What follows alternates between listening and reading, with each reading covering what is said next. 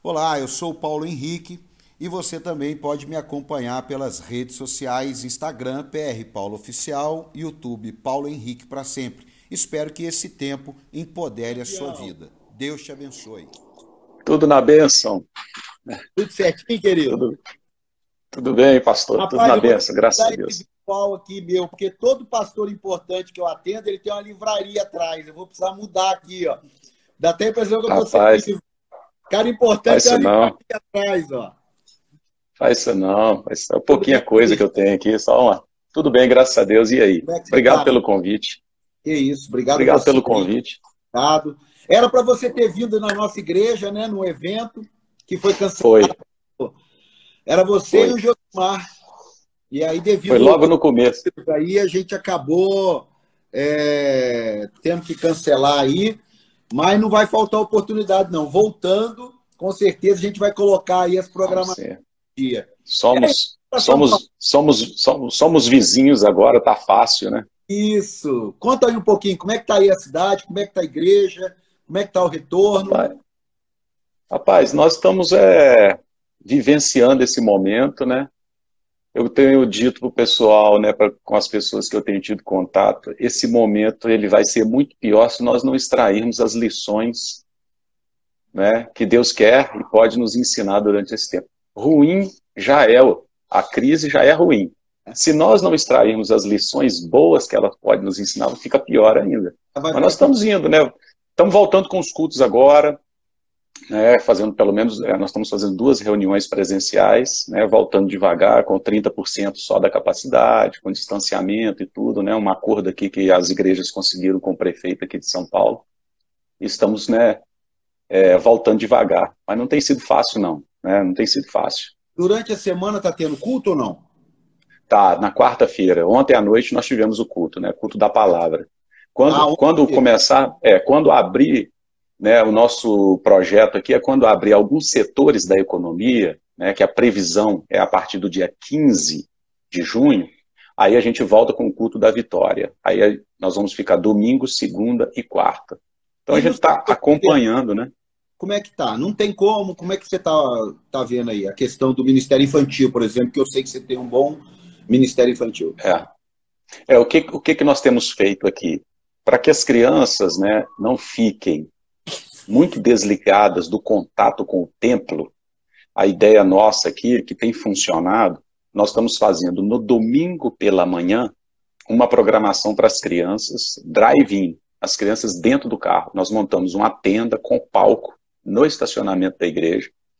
E a gente faz no domingo pela manhã. Os pais vêm, né, uma programação pais e filhos, e aí as voluntárias lá do departamento infantil preparam uma programação especial para as crianças, com louvor, com teatro, uma lição bíblica e uma atividade para elas fazerem dentro do carro. É, aí as crianças ficam. Tem crianças que não dormem de sábado para domingo, os pais falam. Né? Porque você imagina, você imagina as crianças desde março, né, que nós estamos com tudo fechado, imagina as crianças vão fazer agora três meses né, de igrejas fechadas. Não tem aula, não tem cultinho, não pode ir na casa do nada. amigo, não pode ir no parquinho. Não tem nada. Então essa, esse foi um meio que nós encontramos. Mas nos outros cultos não, não tem, não tem trabalho nenhum. Mas no domingo pela manhã nós estamos fazendo uma atividade focada né, nas crianças. Você tem para que elas um, na, na igreja. Espera só um pouquinho, espera só um pouquinho. Deixa eu só. Deixa eu... Tá. Caiu aí? O que, que houve aí? Será que vou. Deixa eu ver. Acho que caiu, eu volto, eu chamo aí. Eu te chamo novamente. É melhor. Eu... Ah, não, deu certo foi. Era minha, eu acho que era minha. Eu mudei aqui para. Tirei da, da, da. Deixa, deixa eu falar. Como, é que, como é que tiro o, o, comentário aqui? Porque os comentários estão tudo no seu rosto. Você sabe aqui, André? Vem cá, ajuda eu aqui, porque senão é, que tá, tá tudo. Ajuda nós que nós é velho, mas não sabe fazer é, essas coisas, não. Essa coisa... É, é, é Aí o pastor André, de vez em quando, eu libero aqui para ele colocando aí, porque tem seus livros. E deixa eu ver. Não tá, não tá, não tá. Aí. Pronto. Aí, agora sim. Ah, pronto, já até orientaram ali nas três bolinhas, mas já, já respondeu. Aqui é o seguinte, aí você, você traz o, uma criança de quatro anos, ela vem aqui e resolve. Para ensinar. É isso mesmo, é isso mesmo, é isso mesmo, para poder ajudar e orientar. Né? Pega um menino berçário lá para resolver meu problema aqui. é verdade, é verdade. Ah. Aquele período seu de luta com a sua saúde, aquela batalha, fala um pouquinho aí pra gente aí.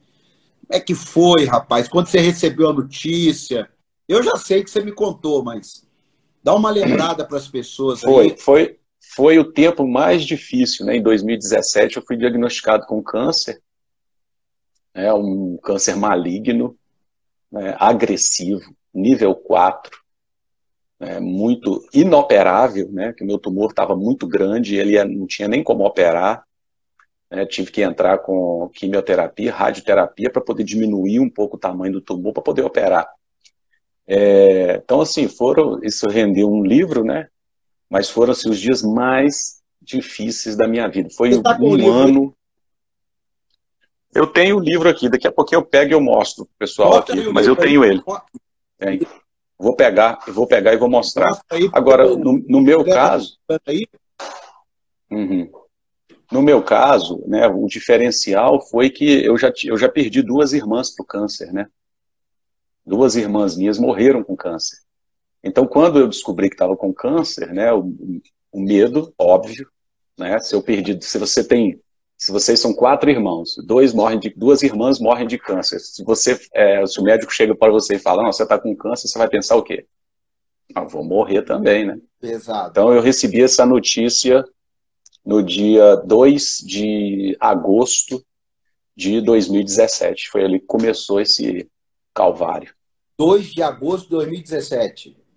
2017. Aquele ano que você passou, Cris, como é que você, você, te, você saiu, você estava à frente da igreja, né? Estava à frente da igreja, continuei, né, na frente, recreio, na época o pastor... Né? Era a igreja... Lá no Recreio. Lá no Recreio. O pastor preferiu, né, na época, eu até sugeri que fosse tirado, porque os médicos falaram que o tratamento ia ser muito pesado, e na época eu sugeri, né, coloquei à disposição do pastor para fazer a mudança e tudo, ele falou, não, é igreja, nós tínhamos acabado de inaugurar a igreja nova do Recreio, tínhamos acabado de ir para uma, uma propriedade maior.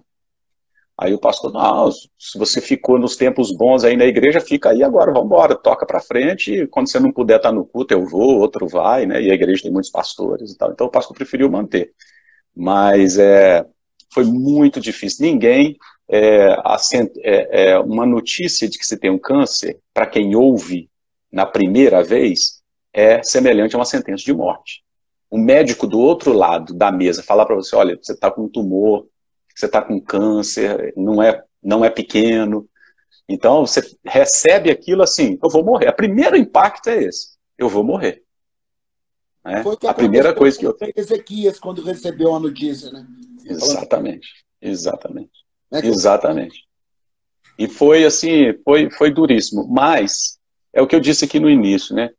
É, a luta ela, ela é pior quando a gente não aprende as lições que ela nos ensina. E eu tenho é, eu, uma das coisas que eu percebi, né, Pastor Paulo, você também é pastor de igreja, sabe disso, sabe do que eu vou falar aqui. Nós preparamos muito as pessoas como pregadores nós preparamos as pessoas para as vitórias, mas nós preparamos pouco para enfrentar as lutas. Por quê? Porque o discurso de preparação para a luta, ele pode ser considerado né, um discurso de derrota. Como é que você está falando sobre. Como é que eu vou falar para a pessoa que ela vai enfrentar uma luta? Então, quer dizer, eu estou profetizando, sendo que você não precisa profetizar que a pessoa vai entrar numa luta, ela vai entrar numa luta. Isso é coisa pertinente aqui da Terra. A vida, ela é de... de saúde, mas pode ser várias outras lutas e que são lutas. E que vai fazer a gente chorar, que vai fazer a gente ter dor. É só vitória? A vida é só vitória? Eu, eu é? tenho um exemplo que eu dou quando eu vou falar algum assunto que é preventivo, né? Nós estamos falando do preventivo, da preparação. que na nossa igreja eu tenho uma caixa d'água com 15 mil litros de água e tenho hidrante para tudo quanto é lado, é, é, extintor para tudo quanto é lado. Eu quero usar? Não. Mas por que que tem? Porque pode ser. Perfeito. Eu não tenho fé porque eu tenho hidrante? Não. Não é isso. Eu preciso ter o hidrante. Mas Sim. eu quero usar? Não. Agora, só que além de ter o hidrante, tem que saber usar. Então você ainda tem que ter uma comissão de pessoas que saibam usar. E elas são o quê? Treinadas. Elas querem usar? Não. Mas elas têm que ser treinadas. E eu acho que no Evangelho acabou acontecendo que só vamos vencer, só vamos vencer. Deus vai te dar vitória, Deus vai te dar vitória. E aí, quando vem uma batalha, ah, Deus saiu da minha vida. Deus não é comigo. E aí é onde muitas vezes acaba dando zebra. E a grande verdade é que as pessoas não estão, a maioria. Tá? Isso eu falo de mim também, porque eu falo de, de mim mesmo e das pessoas com quem eu convivo. Ninguém fica se preparando para o famoso para o dia mal. E o dia mal ele chega para todo mundo. É, são sete anos de vacas gordas, mas são sete anos de vacas magras. Entendeu? Uhum. Do início do ministério de Jesus até o Getsemane, ele foi alertando: eu vou ser entregue, eu vou morrer, o filho do homem vai cair nas mãos dos fariseus, dos escribas, né? vai ser preso. Então Jesus foi alertando, ou seja, ele foi se preparando para que aquele dia. Ele não deixou de viver porque esse dia, porque o Calvário ia chegar. Ele foi cumprindo o propósito dele e se preparando. Então, esse discurso, né, essa mensagem, ela precisa ser pregada. Né? A Bíblia diz lá no Salmo 66, versículo 10, pois tu nos provaste. Deus nos prova, Deus tem, ele pode nos provar, né? E a prova ela vem através da luta. E a Bíblia diz que Deus nos afina como a prata. Né? Ele vai nos tratar, vai nos moldar. Então é uma coisa interessante para a gente parar para pensar, né? Quem prega o evangelho. Não, e é, até você estava falando aí, eu nunca realmente foi um negócio de Deus aqui na minha mente aqui. Eu nunca fiz esse comentário. Quando você anda de avião, você, você avião para você é igual Uber para mim, então é outro nível. É outro. Ah, apesar de ser, ser torcer para o Galo, né? Mas é outro. Ah, é, a vida não é feita como aquela saída de emergência que a gente senta na beirada da saída de emergência e aí a, a, a aeromoça chega e fala assim: olha, é, o senhor precisa saber fazer o procedimento aí em caso de problema aí com o avião. Ah, não. Eu, eu, para mim não, não, me põe em outro lugar aí, troca de lugar. Não, a vida não faz isso não, irmão. Você vai ficar sentado ali e se tiver que fazer, você tem que fazer, irmão. Não dá para ir no outro Exatamente. lugar tranquilinho, não. Não dá. A vida é, já diz um pregador, a vida é ao vivo. Como diz o irmão, tem... o irmão, Faustão, quem sabe faz ao vivo. Quem sabe faz ao vivo. A vida é ao vivo. Então, você não tem, você não tem essa opção, não. Deixa eu gravar. Ah, não, deixa eu gravar de novo, porque eu não gostei dessa cena, não. Eu não tava... Ou aquele filme Clique, você já assistiu? Já. Na, na hora já. boa da vida, Voltar no ele conto. põe na câmera lenta. Na hora ruim, ele adianta. Não, não, não funciona, não. Ô, Cris. Você quer ver? Ah, hum. Não, não, fala aí, fala aí. Um dos, um dos capítulos mais apreciados pros, é, pelos crentes é Romanos capítulo 8. O texto, né, aquele versículo 28, todas as coisas cooperam para o bem. Todas as coisas não são todas as coisas boas. São, inclusive. Não, será que não comeram essa palavrinha na tradução? Não é? O ideal seria todas as coisas. Não, irmão, todas as coisas cooperam para o bem, todas as coisas cooperam para o bem, mas todas as coisas incluindo as lutas. Você quer ver um, um, dentro do capítulo 8, no versículo 31, quer ver? Esse aqui também os crentes amam. Se Deus é por nós, quem será contra nós? Esse é o verso 31. Mas eles esquecem, dentro do versículo 32, que é o versículo, que é o versículo seguinte, diz assim: aquele que nem ao seu próprio filho poupou como não nos dará com ele também todas as coisas? Quer dizer, aquele que nem o seu próprio filho poupou. Deus não poupou o próprio filho. Vai poupar o Paulo? Vai poupar o Christian? Tá eu dou, aqui, se eu dou uma vaianada no meu filho, eu vou dar uma vaianada no filho dos outros? Tá entendendo? Então, aquele que nem o seu. Deus, ele permite a luta na nossa vida, olhando lá na frente um legado que essa luta pode deixar com o ensinamento que nós vamos aprender. Tá? Toda luta que a gente passa e a gente aprende as lições corretas vai beneficiar mais de uma pessoa, além de nós mesmos. Sim, com certeza. Então Deus está sempre. Deus, na, na mente de Deus é isso. O testemunho depois da luta, o testemunho depois da tribulação. O que nós vamos aprender e o que as outras pessoas vão poder extrair disso. E é uma mensagem que a gente prega pouco, né? A gente prega pouco sobre isso, entendeu? Porque a gente não quer ser fatalista. É. Entendeu? Ô, Christian, ó, a gente tá naquela dinâmica aqui que eu comentei com você, 11, 18. Agora é como se nós estivéssemos na igreja agora, e como nós fazemos na igreja, tem feito desde segunda-feira, fiz com o Eliel ontem, ontem nós fizemos uma live com. Ontem foi com o Matheus, lá de Cabo Frio, e anteontem foi com Eliel Lima. Está conosco aqui o pastor Christian da ADVEC. Vamos aplaudir ao Senhor aí. Vamos ouvir aí o homem de Deus agora. Está contigo. É, o, o, pastor, o pastor Paulo, eu vou continuar dentro da nossa linha de raciocínio aqui. Eu vou compartilhar com o pessoal que está assistindo aqui sobre essa questão né, de aprender a passar pelas lutas da vida. Eu vou Boa. compartilhar alguma coisa, alguma coisa que eu aprendi durante o tempo mais difícil da minha vida, que inclusive está me ajudando muito agora nesse tempo que nós estamos vivendo agora. É, o que eu aprendi nesses últimos três anos enfrentando o câncer, desde 2017, as coisas que eu aprendi, né, que tem sido bênção, né, que tem ajudado outras pessoas. Só cortar você um minutinho, vai começar a tá aparecendo aí o link da Central Gospel, porque o Christian tem livros. Então agora uhum. o pastor André vira e mexe vai colocar. Então, se você quiser adquirir um livro, você clica aí no link e vai lá. Christian, ah, legal. no culto agora. Então, então é algumas coisas que eu aprendi. Por exemplo, a luta, o momento da luta é um momento em que coisas são tiradas de nós. Nós sempre ligamos a bênção de Deus a coisas que são adicionadas. Deus vai acrescentar, Deus vai multiplicar. Isso faz parte do nosso vocabulário.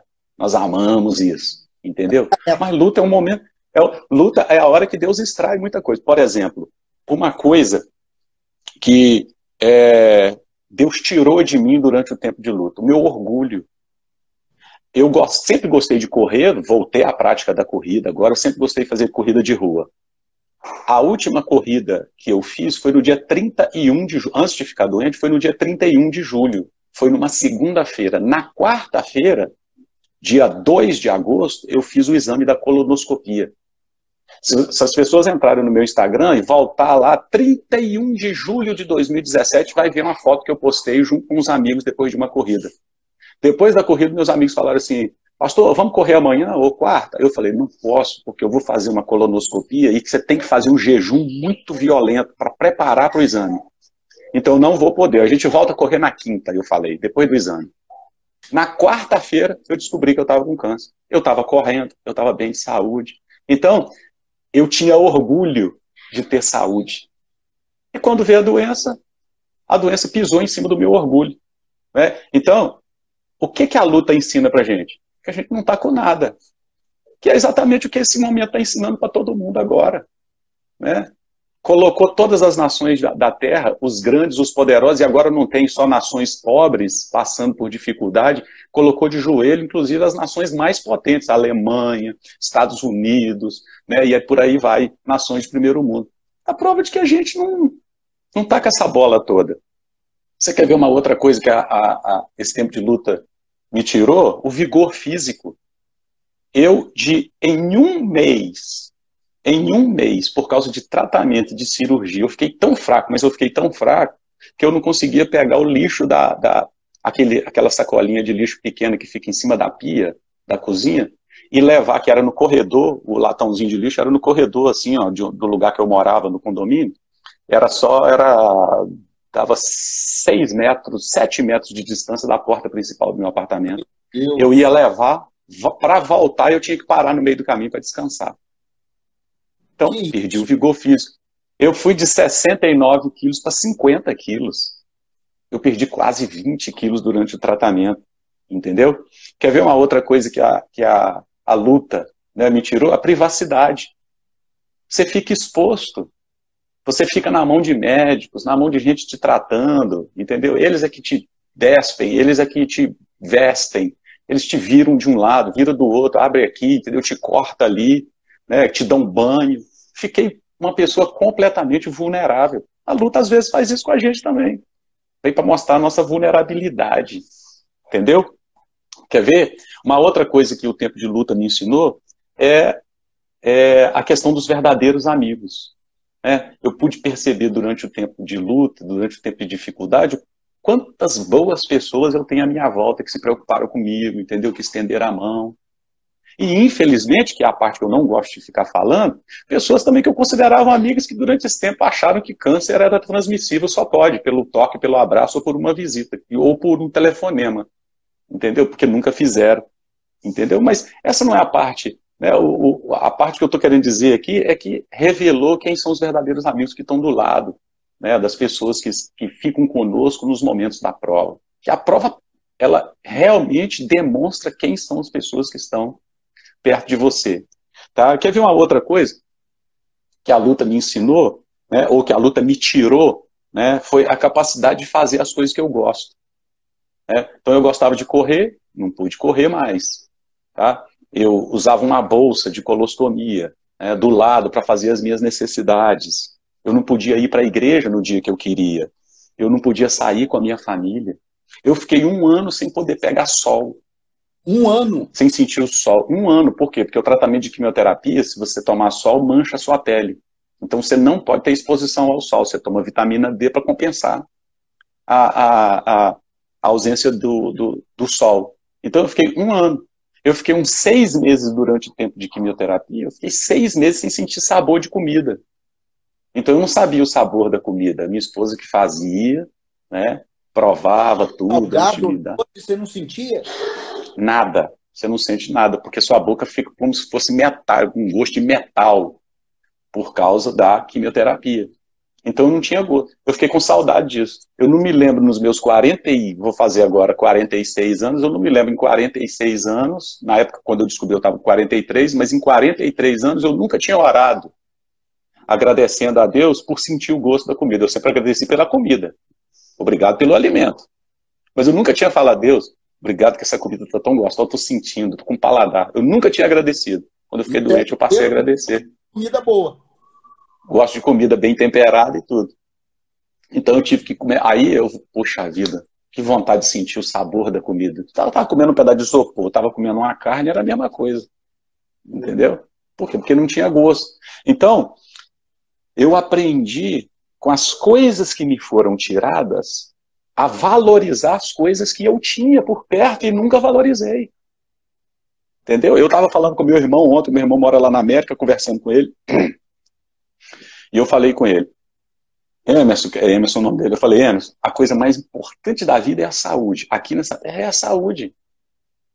Porque, olha só, o mundo está parado tem três meses. Gente sem trabalho. Eu sei que é luta financeira, eu sei que é luta de isolamento, eu sei que não pode ir, sem cinema, sem shopping, sem loja aberta. Aqui, ninguém morreu de fome. Ninguém morreu porque ficou sem ir no cinema. Ninguém morreu porque não, não pôde dirigir o carro. Mas se você tem saúde, a ausência dessas coisas pode ser compensada de outra forma. Você corre atrás do emprego de novo, você corre atrás do trabalho de novo, você corre atrás do dinheiro de novo. Você se apertou em três meses, ficou devendo, mas você já está olhando já em 2021. Não, daqui se eu trabalhar seis meses, se eu fizer isso, se eu fizer aquilo, você faz as contas e rapidinho você consegue se ver saindo disso. Só que quando você não tem saúde, você pode estar com o carro parado na porta, você pode estar com, com dinheiro no banco, você pode ter tudo, que não vai resolver o seu problema. Agora, se você tem saúde, o resto você corre atrás. Você consegue resolver tudo. Então, aquilo que foi me tirado. Falar sobre ficar sem saúde é você. Lógico, então, mas eu tive que passar por lá, infelizmente, né? Tomara que as pessoas que estão me ouvindo e que ouvem o meu testemunho, que me acompanham, aprendam sem precisar passar. Hoje eu ensino para as pessoas, pastor Paulo, é valorizar as coisas simples da vida. Ninguém, para ser feliz, precisa esperar o extraordinário acontecer. Boa. Tem gente que fica esperando a felicidade num evento extraordinário. Eu não preciso de nada extraordinário acontecer na minha vida, eu consigo ser feliz com tudo que eu tenho aqui à minha volta. Aliás, eu acho que eu tenho demais. Eu consigo ser feliz até com menos do que eu tenho aqui. Porque o mais importante da vida não é, não são as coisas que você tem, é você aprender a ser feliz com a coisa. Por isso que o apóstolo Paulo diz: Eu aprendi a viver. Ele não disse, eu nasci sabendo. Ele não disse, eu recebi um dom de Deus de ter contentamento. Contentamento não é um dom, contentamento é uma coisa que você aprende. Por isso o apóstolo Paulo diz: Eu aprendi a viver em toda e qualquer circunstância. Eu sei ter, sei não ter. Sei ter abundância, sei ter escassez. Eu posso todas as coisas naquele que me fortalece. É um aprendizado. A gente aprende isso. Então, por exemplo, eu, porque usei bolsa de colostomia para poder fazer as minhas necessidades, eu fiquei um ano usando bolsa e um ano tomando banho para toda vez, e toda vez que eu ia tomar banho, eu tinha que proteger essa região abdominal. Eu tinha que fazer como um corativo grande, tampando tudo, tampando a bolsa. Para não poder então, molhar. Para não molhar. Um ano. E quantas vezes a pessoa entra debaixo de um chuveiro e agradece a Deus pela saúde na hora que está tomando banho, que pode se abaixar e tudo. Eu dormi um ano que eu usei bolsa de barriga para cima. Eu gosto de dormir de bruxo. Eu tive que dormir, eu não podia me virar. Tive que aprender a dormir de barriga para cima. Então, são coisas. Eu fiquei um ano sem poder. E sem hum. contar que você é casado, a sua esposa vivendo isso aí, e a esposa, Cristian? Tudo, troca, tendo que trocar, entendeu? Bolsa, convivendo com isso. Né? Que, com a pessoa que tem câncer, a luta não é só dela, a luta é da família toda, todo mundo sofre junto. Né? Uma pessoa está com câncer, está a família toda sofrendo, entendeu? Porque muda a sua rotina de vida. As pessoas hoje falam assim: ah, não, hoje, por causa desse negócio de Covid, a gente tem que chegar em casa, tem que higienizar né, o pacote de arroz do supermercado e tudo. Na minha época, que eu estava doente, tudo que chegava dentro de casa de alimento, por exemplo, de fruta, de verdura, tinha que ser lavado no vinagre.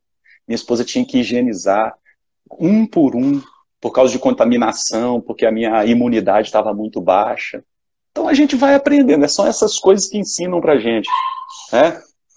Por exemplo, comer com restrição.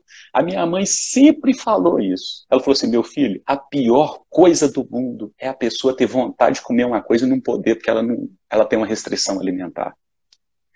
Quando eu fiquei doente, eu experimentei isso. Por exemplo, eu tive internação que eu fiquei durante 20 dias sem comer e sem beber nada, só no soro. Só, no, só recebendo soro no braço. Mas então, nem um pedaço, não nada. Nada. Você não pode comer e nem beber nada. Só tratando, só tratando, só tratando. Então, as coisas mais importantes da vida, muitas vezes, são as coisas que estão à nossa volta que nós não apreciamos. Eu ficava querendo sair do hospital, eu estava com saudade, era de dar uma passeada com a minha esposa, segurando a mão, de abraçar as minhas filhas, coisas que eu não podia fazer enquanto eu estava internado. Entendeu? De sair, comer um cachorro quente, tomar um sorvete, coisa simples. Até então, as... limitada para uma situação dessa, né? Limitada, quando a imunidade está muito baixa, você não pode ter contato com muitas pessoas, né? Porque você fica doente à toa. E eu fui vendo a minha saúde escapando entre os dedos. Então, e eu percebendo essas coisas, o valor né, das coisas simples da vida. Eu não preciso ter mais para ser feliz. Eu tenho que ser feliz com aquilo que eu tenho agora. Pode ser até que tem alguém assistindo aí que está precisando de ouvir isso. E eu conto um testemunho aqui. Durante o tempo que eu estava internado, o setor do hospital que eu ficava internado era o setor oncológico, ou seja, só ficava gente que estava tratando câncer, tá? Então, de vez em quando, vagava um quarto no meu corredor. Eu já sabia. Aquele ali foi. Vagou o quarto, pode saber. A pessoa morreu. Tinha uma pessoa internada no quarto da frente onde eu ficava. Da minha cama, do meu quarto, dava para ver a porta dele. A minha porta ficava semi-aberta, porque como eu recebia muita visita e família e tudo, então eu percebia né, o, o movimento do quarto do vizinho da frente. E pouquíssima gente visitando, quase ninguém. Às vezes passava dois, três, quatro dias sem ninguém visitando aquela pessoa. Aí um dia eu perguntei para a enfermeira que cuidava de mim lá num, num dos plantões, eu perguntei para ela assim, vem cá, qual é a situação daquele camarada que estava internado ali na, minha, na frente? Ali? Eu não vejo ninguém entrando lá, só vejo vocês entrando e tudo, não vejo esposa, esposo, filhos, não, não vejo amigos, não vejo ninguém visitando. A enfermeira falou para mim assim: Ah, pastor, aquilo ali é um caso muito triste. Eu falei: Não, tem algum caso alegre aqui nesse setor que a gente está aqui agora? Ela falou: Não, mas ali é pior. Ela falou: Olha, ali acontece o seguinte: ele está diagnosticado com câncer na garganta o câncer dele já deu metástase, então ele é, só está fazendo tratamento paliativo para não sentir dor, porque não tem cura o câncer dele. No início, a família dele vinha visitar. Quando os filhos ficaram sabendo que o câncer é terminal, eles começaram uma briga entre eles, porque ele é um homem de muitas posses, tem muito dinheiro, então já começou no meio da família uma briga pela herança.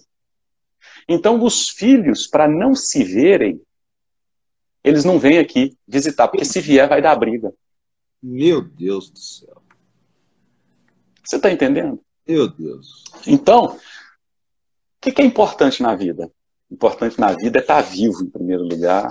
Segundo, é você ter sua família, valorizar e amar a sua família. Em terceiro lugar, valorizar as coisas que estão à sua volta. Bom não é aquele que está longe. Bom é aquele que está perto. E nós sofremos da síndrome do quando. O ser humano sofre da síndrome do quando. Uhum. Quando melhorar. Quando passar a pandemia. Ah, quando passar a pandemia. Não, quando, quando aumentar o meu salário. Quando, quando eu tiver. Quando o meu salário. Quando eu Ah, se eu o dia que eu tiver dinheiro, você vai ver. E aí a gente vai empurrando a alegria, a felicidade para frente. Vai empurrando, vai empurrando, vai empurrando. A vida acaba e a pessoa não foi feliz. Eu li num livro ontem que a ansiedade é excesso de futuro. Isso. O estresse é excesso de presente. E a depressão é excesso de passado. Perfeitamente. Muito bem colocado. Acertou na mosca. Eu estava um dia indo fazer uma sessão de radioterapia. O lugar que a gente faz radioterapia, a radioterapia é um tratamento de muitos dias, só que ele é curtinho. Entre 10 e 15 minutos você fica fazendo, recebendo os, os, os raios é localizados. Não, obrigado, obrigado. Estou tomando uma aguinha aqui, já tomei café. É, e aí a gente vai conhecendo as pessoas que estão fazendo tratamento mais ou menos no mesmo horário, porque sai um, entra outro e tal, pra, é a mesma máquina, eles só apontam para o lugar, né, que já está programada a máquina para tratar você. Então você vai conhecendo. Então toda vez que eu chegava lá eram mais ou menos as mesmas pessoas. Chega um, sai outro e tal. Então a gente foi se conhecendo. Como eu tive que ir 28 vezes, para 28 sessões, você vai conhecendo. Por exemplo, lá você não consegue identificar quem tem dinheiro porque não tem ninguém ali querendo mostrar que tem dinheiro. A pessoa não está preocupada com bolsa. Não, né? Não, não tem, tem, não tem ninguém. Você não vê ninguém discutindo. Você não vê ninguém discutindo conta de banco. Você não vê. O que a pessoa está querendo saber é o seguinte: tem o resultado da minha tomografia para eu ver como é que está a minha situação. A pessoa está querendo, a pessoa está todo mundo ali lutando para viver. Eu me lembro de algumas vezes ver uma pessoa chegando para o início da radioterapia, chegava aquela mulher bonita, viçosa, com cabelo e com tudo. Quatro dias depois, quatro, eu via ela num dia. Quatro dias depois, ela não tinha um fio de cabelo na cabeça. Não tinha um fio. Lutando para viver, lutando para viver. As mulheres que estavam fazendo tratamento de câncer de, no seio chegavam lá com os braços abertos, assim, ó, que não aguentava fechar o braço, porque a radioterapia te queima. Essa região, minha, a minha região pélvica ficou da cor da minha camisa. Eu vi fotos Queim... que você postava. Que... Queimado. Então, ali, a vaidade, ali ela é pisada. Perto, né? A dor pisa na nossa vaidade de tal maneira que a gente só quer viver. A gente só quer viver. Ah, tá. E aí eu tenho um testemunho. Aí eu, estou um dia indo para uma dessas sessões e eu estou na Avenida das Américas. É uma avenida larga, a minha esposa dirigindo, eu estou sentado no banco carona. Eu paro num sinal, ela para num sinal. Eu estou encostado aqui, ó, fraco, fraco, fraco, fraco, nas últimas sessões que eu já não estava aguentando mais. Aí para um carro do lado do carro que eu estava. O que, que me chamou a atenção no carro? Um pessoal lá dentro cantando, cantando. Estava quente o dia no Rio de Janeiro. E aí eu olhei para o lado, virei para o lado para olhar quem é que estava dentro do carro. Eu estava num carro alto, eu olhei para baixo um, um gol, um golzinho. Duas portas. Pelo modelo, que é aquele quadradinho, ele devia ser 88, 89. Duas portas, que não tem ar-condicionado, tem aquele quebra-vento na, na, na, na porta dianteira. E eu contei quantas pessoas estavam dentro do gol um cara dirigindo, uma mulher sentada do lado, uma criança no colo e mais quatro sentados atrás com outra criança no colo. Então são cinco, oito pessoas dentro do gol. Mas eles estavam cantando tão alto, mas tão alto, que eu, com o vidro fechado, com o ar-condicionado ligado, estava chamando a minha atenção. E o gol ficava balançando com, aquele, com aquela família. Você viu que eles estavam alegres, saindo da praia, todo mundo sem camisa, suado naquele gol velho. Aí eu olhei para minha esposa, eu estava num carro com ar-condicionado, com banco de couro, num conforto. E eu falei com a minha esposa, eu trocaria tudo que eu tenho aqui agora para estar tá dentro daquele gol ali, sentindo aquela alegria. Olha para você ver. Você está entendendo? Então, essas coisas que a gente vai aprendendo né, a valorizar. Que a vida é mais do que coisas. Foi, olha, a base do sermão de Jesus, no início do seu ministério, que é o sermão da montanha, Jesus bateu muito nisso. A vida não consiste das coisas que se tem. Vocês ficam aí preocupados com o que vão comer, com o que vão beber, com o que vão vestir. Jesus foi batendo, foi quebrando. É que né? esse a força. Ele parece um discurso derrotado, né? Só Perfeitamente. Entende isso quando você Porque... vê a realidade. Hoje em dia, assim, o discurso hoje tem que ser: você vai ter mais. Entendeu? Faça esse curso. É os sete passos para a vitória. Você precisa. Deus vai te levantar. Deus vai. E a gente fica, não, eu tenho que ter, eu tenho que ter. E aí o testemunho do outro que alcançou. E a gente vai. E a linha de chegada para se sentir uma pessoa de sucesso, ela está sempre sendo empurrada para frente. Sabe por quê? Porque todas as vezes que você chegar no lugar que você queria chegar, você vai descobrir que tem gente que já está mais lá na frente. Então você aí, nunca se sente. Aí no meio de um caos desse, o cara posta uma foto encostado no carrão e fala assim: você quer ter um carrão igual esse? Arrasta para cima. Ah, desgraça. tá entendendo? Então, aí, na hora da fragilidade da vida, e é aqui que eu queria chegar, é, na hora da fragilidade da vida, a gente aprende a dar valor para as coisas que verdadeiramente têm valor. Que o que tem valor mesmo são essas coisas simples que eu estou falando aqui, que eu estou mencionando. Né? É você abraçar sua esposa, seu esposo. Eu nem é você ter seus filhos. hoje. Abraço, que é a coisa mais comum, não pode. Você está entendendo? Coisas sim, coisas simples da vida. Coisas simples da vida que hoje, que quando é tirado da gente, aí a gente passa a dar valor. O culto, né, a presença no santuário, né, ir cultuar a Deus, abraçar os irmãos. Olha como isso é dolorido, né, a falta dessas coisas. O que, que o pessoal está querendo? O pessoal está querendo que o shopping abra, está querendo dar uma passeada no shopping. Né? Então, quando, as, quando essas coisas, no momento da luta, são tiradas de nós, a gente aprende a dar valor. Então, aqui está né, a máxima de tudo que eu estou falando aqui. É o quê? Quando as coisas terrenas né, são sacudidas na nossa vida, quando coisas né, aqui da terra, quando as coisas aqui de baixo mostram a sua fragilidade, as coisas de cima mostram o verdadeiro valor. Quando nós sofremos né, com um embate aqui na terra, a gente aprende a valorizar as coisas que são realmente importantes. Por exemplo, se nós não tivéssemos nenhuma luta nessa vida, se nós não passássemos por, por, problemas, a gente não ia querer sair aqui dessa terra, não. A gente não ia sentir saudade do céu, não ia ter vontade de ir embora para o céu. Numa das últimas entrevistas de Billy Graham, que ele deu ao Larry King, que é um dos maiores entrevistadores lá da, da, da América, numa das suas últimas é, entrevistas, ele já estava com uns 90 anos, o Larry King perguntou para ele, falou assim, você...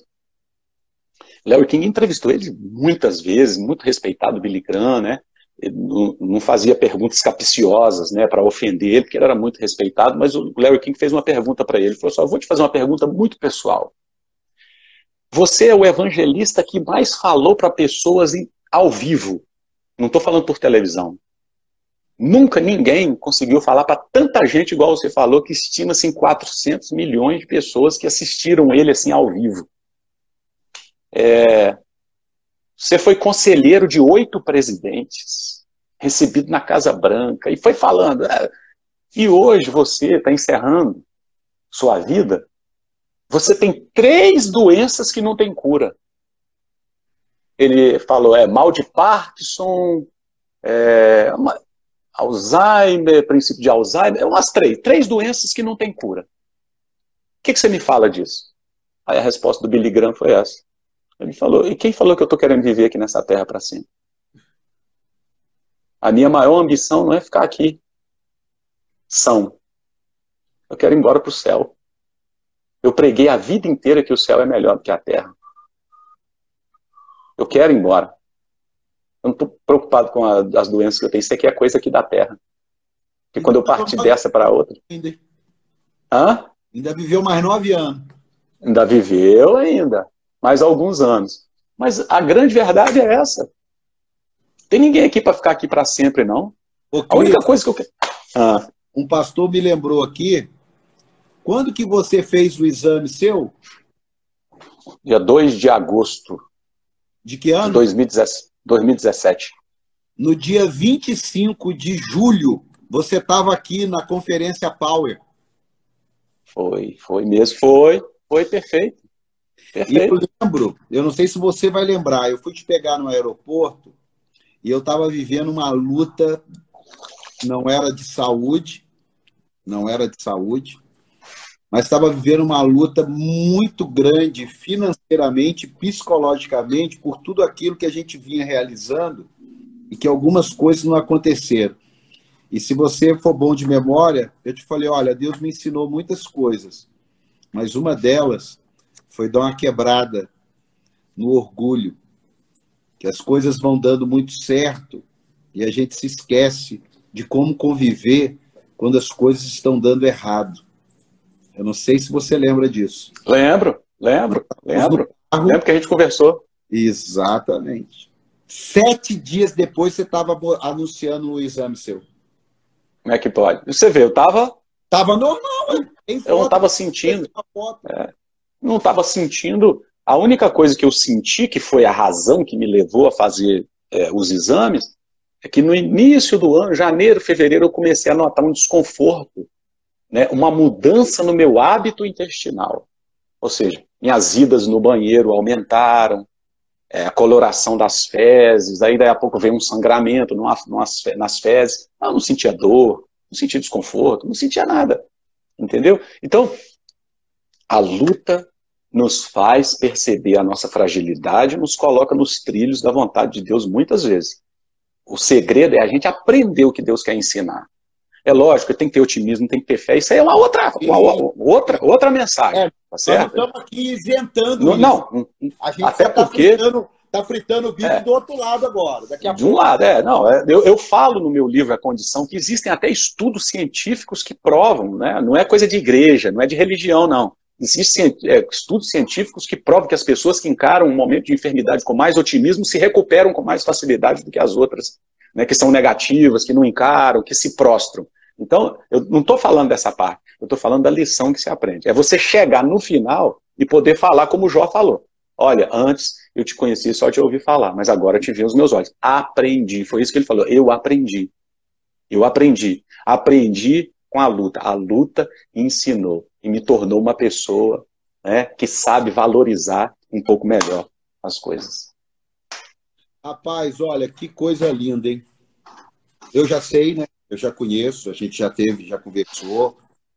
E não tenho a menor dúvida, eu digo o seguinte: o que te faz chegar a general não é a escola de infantaria. São as guerras que você enfrenta e os soldados que você lidera. Cada um de nós, cada um de nós, o mesmo fogo que queima palha é o mesmo fogo que purifica o ouro. Tá na Bíblia é isso.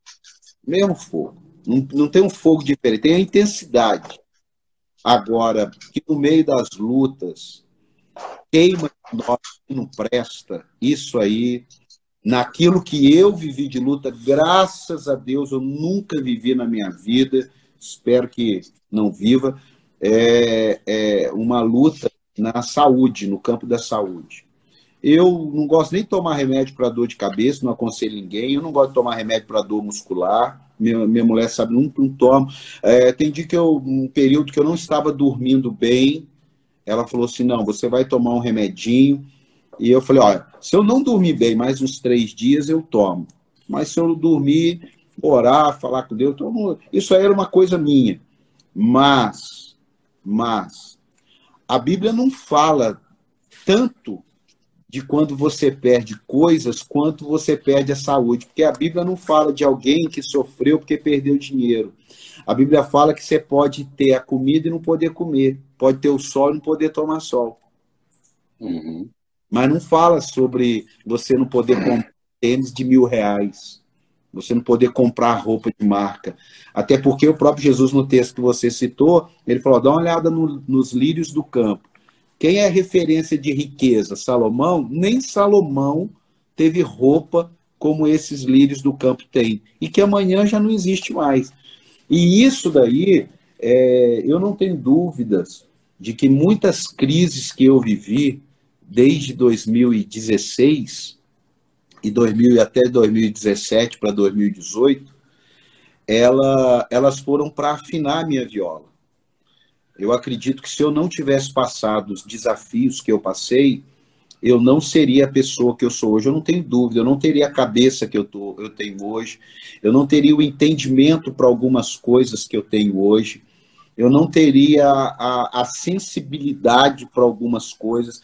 E, e, e eu também tenho que ser sincero aqui: quando você atravessa uma adversidade, é uma coisa estranha. Parece que você fica menos sensível mas não é. É que você vive uma adversidade que já não é mais algumas coisas que te balançam mais. É, ah, se alguém chega para você e fala assim, rapaz, eu tô, eu tô com um problema no rim, é, você vai considerar. Mas quando você olha o que você atravessou, você fala, rapaz, você não sabe o que é problema. Isso é... Então isso aí é normal. E eu também tive que lidar com isso, porque eu também uma época eu não achava que nada era problema mais. Porque você vive um tipo de problema que quando você vê o outro falar de problema, eu digo isso para alinhar, para alinhar. Eu fui até um psicólogo, fiz 12 sessões, não tem vergonha de falar não. Eu fui no psicólogo, 12 sessões, paguei 12 sessões e Deus falou comigo para eu ir. A minha mulher falou, eu não obedeci ela não. Deus falou comigo. Sabe por quê? Eu não tinha com quem desabafar sem ser pessoas conhecidas e ficar com sentimento de que eu estava sendo julgado. Eu paguei 12 sessões para uma psicóloga, falei tudo, falei tudo que eu quis, tudo que eu não quis. Eu falei assim, ó, eu vou pagar para você ficar quieta. Ela riu. Eu falei, vou pagar para você ficar quieta. Eu preciso pôr para fora. A Bíblia diz confessar e as culpas uns aos outros. Eu não tenho com quem confessar, eu não tenho com quem desabafar, eu vou com você. E você eu vou pagar. Rapaz, cada um tem seu desafio. Cada um tem sua luta. Te ouvir, é, te ouvir diminui a intensidade das minhas dores. Te ouvir é. diminui a intensidade das minhas dores.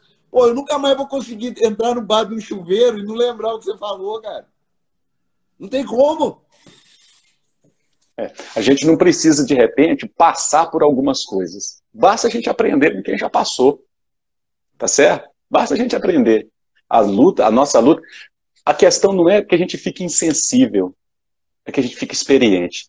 Por exemplo, eu quando era mais novo no ministério, no início, né, que eu fui consagrado a pastor com 20 e poucos anos, né, no início, eu via os pastores mais velhos no púlpito e em alguns momentos do culto eu considerava esses pastores, mas por que, que eles são, parecem insensíveis?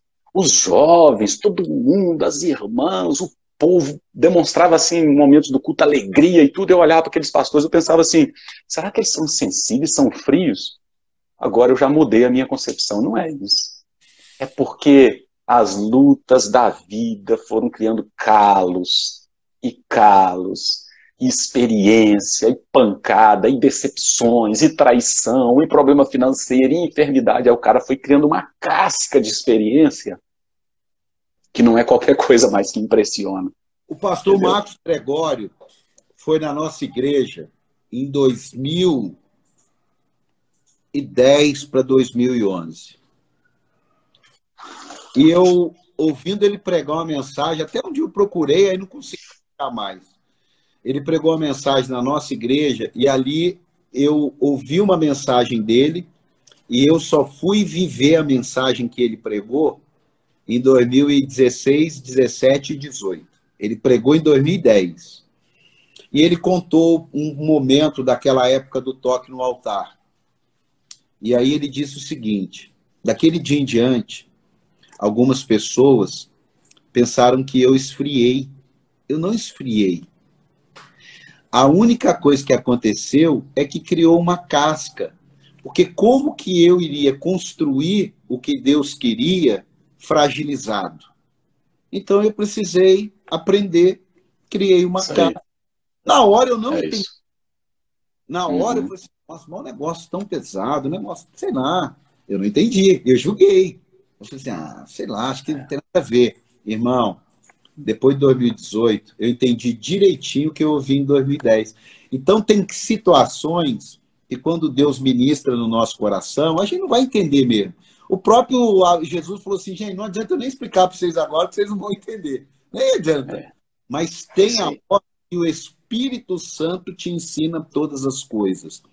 Então, teve coisas pontuais que você falou que realmente, às vezes, aqueles amigos que você acredita que vai dar a vida por você, e na hora da crise te julga, faz igual os amigos de Jó. Né? Ah, eu sabia, eu sempre achei estranho. Né? Então, isso aí faz parte. Na hora é ruim. Na hora é ruim. Mas depois você entende. O, é, aí você entende que Jesus passou quando ele olhou para Pedro e falou: pô, Pedro, avisei, sei que você não ia aguentar essa bronca. Eu avisei, cara. Eu avisei, mas tá tranquilo, Pedro. Chama ele lá, vai. Então tem a hora, senão eu te entendo, irmão. E, é, e, é, e, é, e olha, há muitos anos atrás eu também li um livro sobre liderança do Miles Mouro, quando ele ia na Slavec, ele diz o seguinte: líder, muito cuidado, que as provas, as lutas, as traições, os abandonos, eles podem te amargar como podem te adoçar. Não deixe te amargar. Prefira ser adoçado com isso. Nunca mais esqueci. Não é fácil. A experiência. Tem coisas na nossa vida, e você pode falar também, você pode dar aula sobre isso, tem coisas na nossa vida, no ministério, e pode ser que tem pastor que está assistindo aqui, que elas só são validadas. Nós só temos autoridade para falar sobre elas depois que a gente passa por momentos de dor. Tem coisas que não é validado no diploma do, da, da faculdade teológica, na lei, nas leituras, não. Só são validadas, algumas coisas só são validadas através da dor. Por isso que tem coisas que a gente precisa de ouvir de pessoas que têm marcas na vida. Eu tenho marcas na minha vida que me validam falar de algumas situações, eu não posso falar sobre tudo, mas algumas coisas na vida eu posso falar porque eu já passei. Entendeu? E que essas experiências é que me dão autoridade para poder ministrar em algumas áreas. Então, eu amo ouvir pessoas que têm um testemunho, homens que têm marcas que no momento da dor extraíram as melhores lições. É isso aí, amigo. Olha, faz uma oração por nós aí. Vamos orar. Vamos orar. Quem sabe tem alguém até que está nos assistindo aqui que está passando por esse momento, ou tem um familiar né, que está com câncer, que está enfrentando um momento difícil. Vamos deixar a live salva. É. Vamos orar. Pai, no nome de Jesus, quero te agradecer por este momento. Quero te agradecer pela vida do pastor Paulo, sua família, sua igreja, pela iniciativa do teu filho em abrir, Senhor, esse espaço para que pudéssemos conversar sobre as coisas referentes do teu reino, sobre experiências de vida, sobre a tua palavra. Eu tenho certeza que alguém, alguém, alguém está sendo abençoado aqui. Verdade. O Senhor possa continuar usando o teu filho nessa instrumentalidade, como o Senhor é um instrumento de cura, como remédio, para trazer, Senhor, alegria, alívio nesse tempo tão difícil que nós estamos vivendo. E nós acreditamos que esse tempo vai passar, que o nome vai ser glorificado, Senhor, e nós vamos aprender as lições que o Senhor quer nos ensinar. Traz cura, se tem alguém passando por uma dificuldade financeira, Senhor, traz alívio.